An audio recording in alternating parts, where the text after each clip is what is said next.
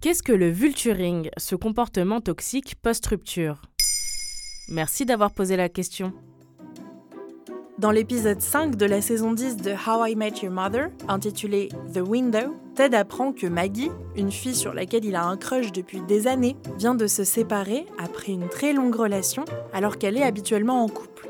Ted ne perd pas une seconde et fait absolument tout pour la séduire, face à plein d'autres prétendants. Ce comportement est tourné en comique dans la série, alors qu'il peut être problématique. Il a même un nom, le vulturing.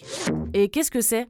Ça vient de l'anglais vulture, vautour, cet oiseau rapace qui guette ses proies à l'agonie. Ici, c'est un couple à l'agonie qui est guetté. Le vautour surveille et plane autour d'une personne lorsqu'il sent que la relation bat de l'aile et qu'une rupture devient possible. Il peut s'agir d'une connaissance ou même de l'ex d'un ou une amie, comme dans la définition du vulturing donnée sur Urban Dictionary. Le fait de rester dans l'ombre, d'attendre l'échec amoureux d'une connaissance pour en exploiter les restes. Le fait pour un ami d'utiliser des relations platoniques préexistantes avec l'ex d'un autre ami ou une autre personne étroitement liée pour tenter d'obtenir du sexe sans avoir à faire connaissance avec de nouvelles personnes par eux-mêmes. Dans Stylist UK, Jessica Alderson, experte en relations et cofondatrice de l'application de rencontres SoSynced, explique. Le vulturing est un comportement de prédateur qui profite d'une personne émotionnellement vulnérable après une rupture. Après la rupture, ils exploitent le lien qu'ils ont construit au fil du temps et l'utilisent pour profiter de l'état de faiblesse de leur prétendant ou prétendante. Et comment on fait la différence entre un vautour et quelqu'un à qui on plaît tout simplement?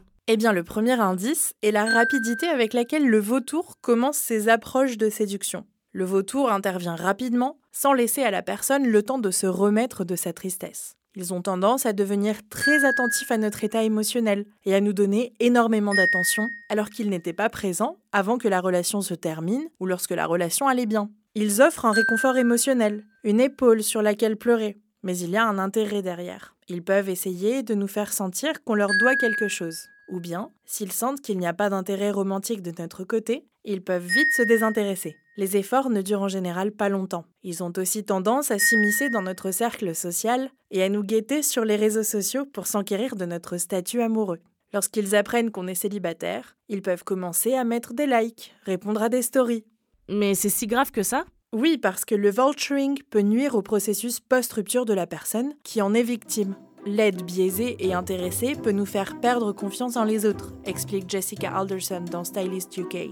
Vous pouvez finir par dresser des barrières émotionnelles pour tenter de vous protéger et éviter d'être à nouveau exploité, ce qui peut rendre plus difficile l'établissement de relations sérieuses à l'avenir. Cette nouvelle sollicitation peut se transformer en pression, additionnée à la tristesse de la rupture. Il vaut mieux prendre un peu de temps pour digérer la rupture, même si ça signifie traverser un moment de tristesse assez profond, pour éviter qu'une personne intéressée exploite notre vulnérabilité. Voilà ce qu'est le vulturing. Maintenant, vous savez, un épisode écrit et réalisé par Antonella Francini. Ce podcast est disponible sur toutes les plateformes audio. Et si cet épisode vous a plu, vous pouvez également laisser des commentaires ou des étoiles sur vos applis de podcast préférés.